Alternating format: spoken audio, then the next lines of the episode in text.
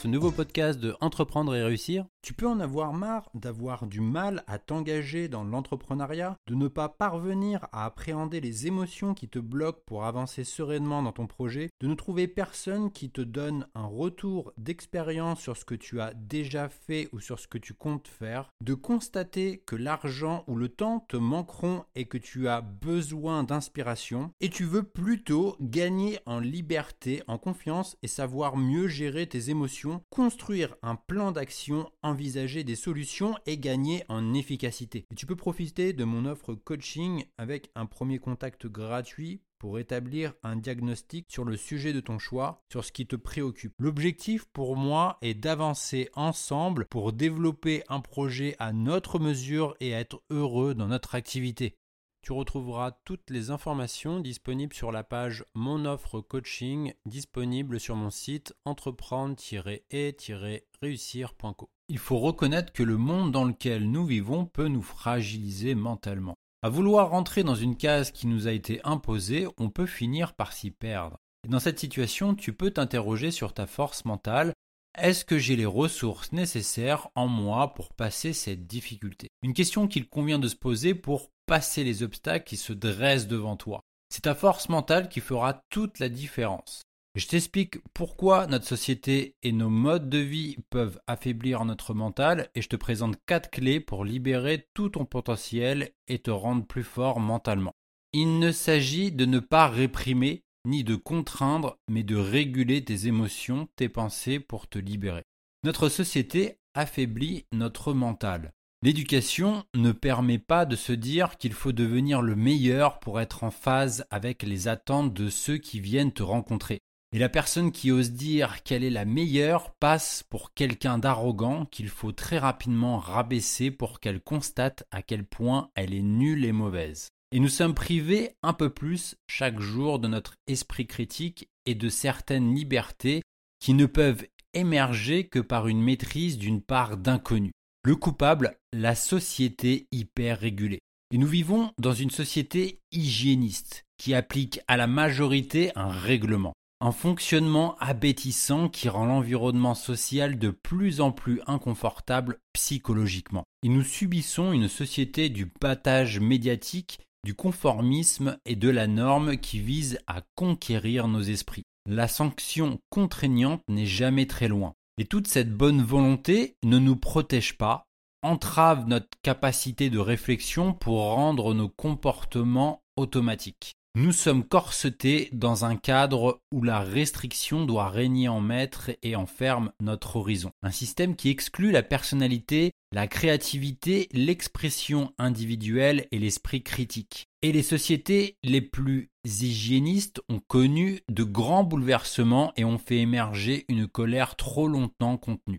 La vie que nous menons nous éloigne de certaines compétences naturelles nous profitons de ce qui est mis en place en oubliant notre propre corps. Les images renvoyées par nos écrans cherchent à nous imposer une représentation du groupe social idéal, et nous sommes incités à vouloir nous mettre en conformité avec les corps désirables qui nous sont montrés. Une perception où nous sommes trop visibles avec nos rondeurs, rejetés à cause de notre lenteur, exclus à cause de la taille de notre pantalon. Et la norme devient un objectif vital. Ne pas cultiver tes compétences revient à s'auto-handicaper. Quotidien est composé d'une somme de normes incompréhensibles qui entravent le désir d'exister pour ce que nous sommes. Nos corps interagissant moins avec l'environnement perdent le contact avec la nature à laquelle nous appartenons. Et déconnectés de tout, nous nous déconnectons de nous. Les quatre clés pour comprendre tes besoins et t'épanouir. Qui mieux que toi peut te féliciter ou te critiquer? Et si tu n'es pas capable de t'évaluer et de connaître tes compétences, alors qui le fera pour toi? Peut-on trouver normal de faire appel à des sociétés tierces pour faire des bilans de compétences? C'est-à-dire de devoir demander à des personnes qui ne nous connaissent pas de mettre en évidence ce que tu sais si bien faire au quotidien. Nous sommes tous potentiellement des champions. Nos comportements, qu'ils soient bons ou mauvais, nous font toujours avancer. Et tu progresses plus rapidement s'ils sont appropriés, mais c'est aussi le cas s'ils sont inefficaces grâce à tes corrections. Et toutes ces constructions te font évoluer à ton meilleur niveau dans ton environnement. Le simple être soi ne suffit plus à l'épanouissement individuel.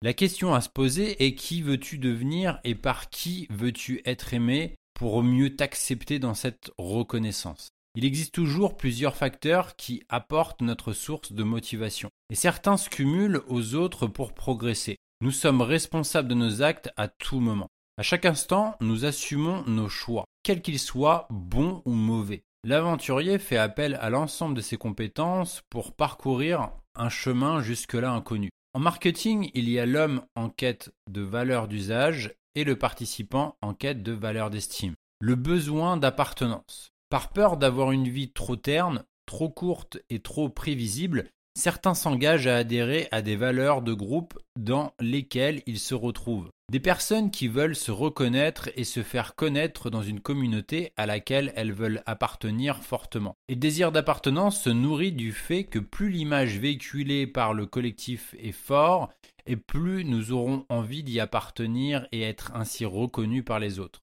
En appartenant à un groupe, tu valorises la représentation de toi-même. Plus les valeurs du groupe, l'environnement de pratique, les images qu'il diffuse sont brillantes, et plus le désir d'appartenance est activé.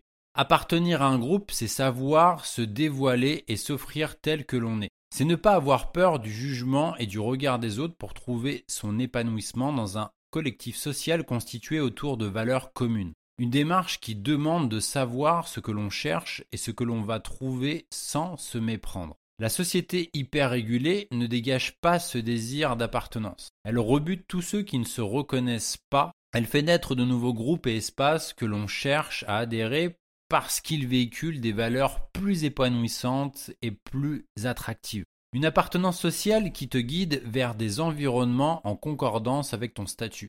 Il existe toujours une conformité entre les pratiques dans lesquelles tu vas t'engager et le groupe auquel tu appartiens. Devenir celui ou celle qui te fait rêver. Ce sont bien ceux qui t'inspirent et t'illuminent. Tu rentres dans le domaine des dieux. Nous voulons tous correspondre à celui que nous regardons agir pour mettre en concordance nos actions dans un environnement de pratiques qui nous inspire. Nous nous projetons dans un imaginaire idéal pour nous motiver à agir. Et peu importe ton niveau, c'est ta motivation qui veut élargir ton terrain d'action pour te sentir acteur de ta vie. Agir permet de te découvrir par tes actes.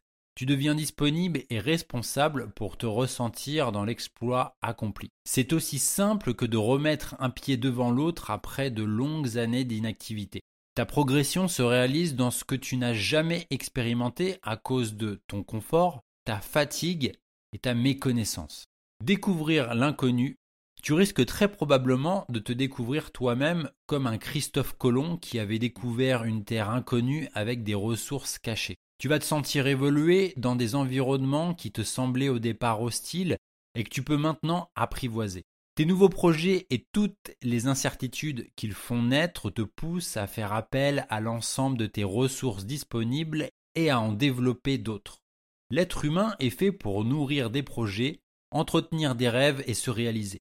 Certaines personnes qui ne fonctionnent plus ainsi peuvent se laisser gagner par la tristesse et le dégoût d'eux-mêmes pour se masquer derrière des comportements destructeurs. S'investir dans un projet professionnel c'est décider en conscience de prendre en main un quotidien qui ne lui apporte plus suffisamment de satisfaction. Une aventure qui nourrit et engage à défricher un chemin inconnu dans lequel tu vas devoir surmonter de nombreux obstacles. Tu vas devoir faire appel à l'ensemble de tes compétences et t'associer à celles dont tu ne disposes pas pour atteindre ton objectif. Ce sont souvent les personnes les plus contraintes et les plus valeureuses qui vont chercher à s'en extirper pour montrer le chemin ensuite aux autres. Se réapproprier ta liberté. Heureusement, il existe des échappatoires pour retrouver un espace de liberté personnelle, psychologique, corporelle ou sociale comme avec la musique, les arts, le sport et même les jeux vidéo. Et tu peux décider d'offrir une autre représentation de toi-même en adoptant d'autres comportements au quotidien. C'est comprendre ses besoins fondamentaux. Et pose-toi les questions suivantes en attribuant une note de 1 à 10. Est-ce que j'ai bien mangé? Est-ce que je respire bien? Est-ce que j'ai suffisamment d'eau? Est-ce que j'ai suffisamment bougé? Tu dois maîtriser un autre secteur qui est source de tant de mots, mais surtout de tant d'énergie positive et d'émotions, ton cœur. Il est mu par le sentiment et l'émotion. Je te propose de recevoir mon guide gratuit et offert 7 clés d'un business de coaching qui libère tout votre potentiel et qui cartonne. Tout ce que tu as à faire, c'est de le télécharger depuis mon site où tu trouveras le lien en description. Ou alors, tu peux te rendre à cette adresse sur entreprendre-et-réussir.co.